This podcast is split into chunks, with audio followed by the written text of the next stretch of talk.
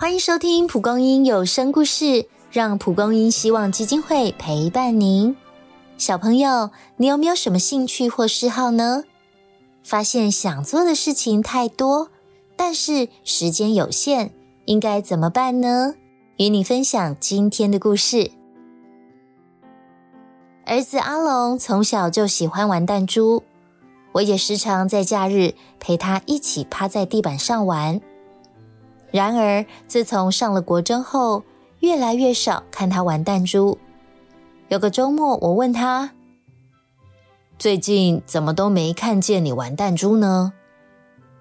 阿龙叹了口气：“啊，在写作业的时候，就想到明天的报告还没准备完，期中考又快到了，我还答应要陪同学去买书。”事情全挤在一起，时间根本不够用啦！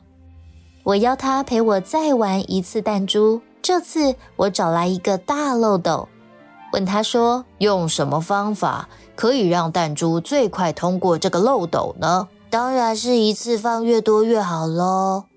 阿龙直接抓了一把弹珠往漏斗里放，想不到弹珠全部挤在漏斗上。一颗也没掉下来。看到这个情形，阿龙愣了一下。我笑着问：“有没有更好的方法呢？”于是他把弹珠拿起来，重新一颗颗放进漏斗。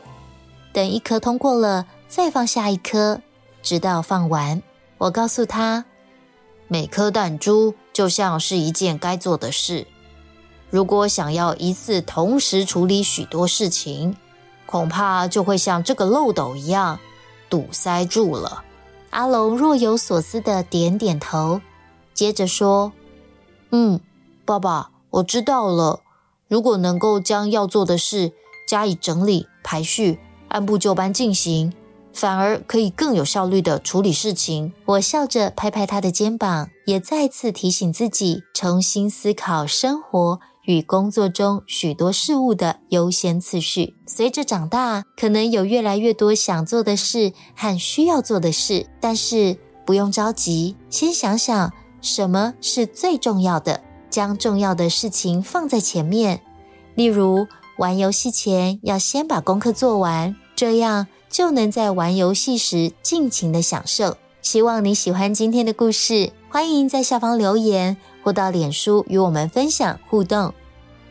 以上节目由蒲公英希望基金会制作，记得追踪关注，才不会错过精彩的蒲公英故事哦！